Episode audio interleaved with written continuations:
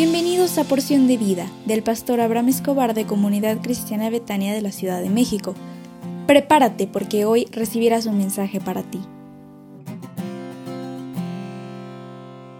Buenos días, levántate porque el Señor nuestro Dios te bendecirá en esta semana y te concederá las peticiones de tu corazón. Estamos revisando la serie a la que denominé La paternidad es maravillosa en la que hemos revisado varios temas. 1. Definición de lo que es un padre. 2.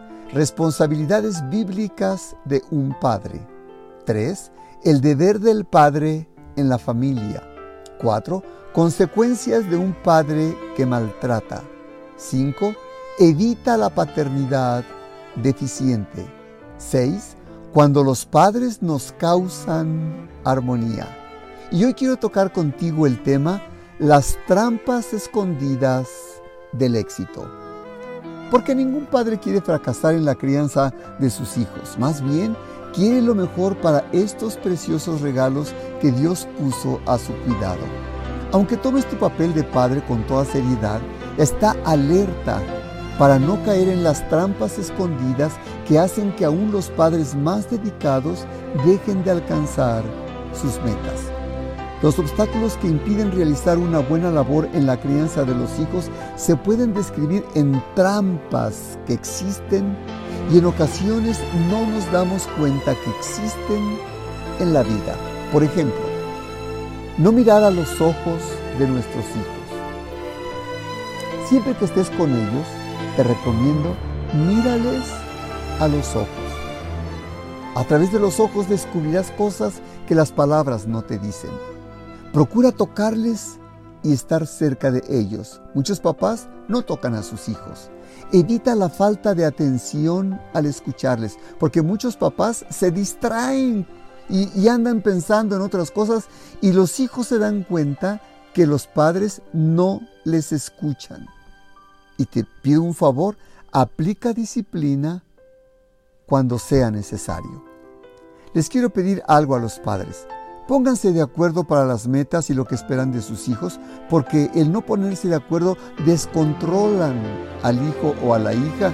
Y si asistes a la iglesia, sirve a Dios, pero no descuides a tu familia. Y no vivas más allá de los recursos que ustedes tienen como matrimonio para regalárselos a ellos. No complazcas a tus hijos en caprichos si no tienes los recursos porque crearás expectativas incorrectas en él o en ella. Como padres, pónganse de acuerdo y no discutan delante de los hijos. En ocasiones veo al padre pasivo y a la, madre controladora. Veo a uno de los padres que le echa la culpa al otro y de la mala relación que se tienen con los hijos y se llega al extremo de la competencia que puede existir entre los padres y a veces los involucran a ellos en sus problemas personales. Papá, no seas adicto al trabajo. Si los dos padres son profesionales, tengan cuidado en el tiempo que dedican para atender a la problemática de sus hijos y por favor, si estos son pequeños, no los dejen por mucho tiempo en la guardería. Que su prioridad sean sus hijos. No pongan prioridad en el dinero o las posesiones.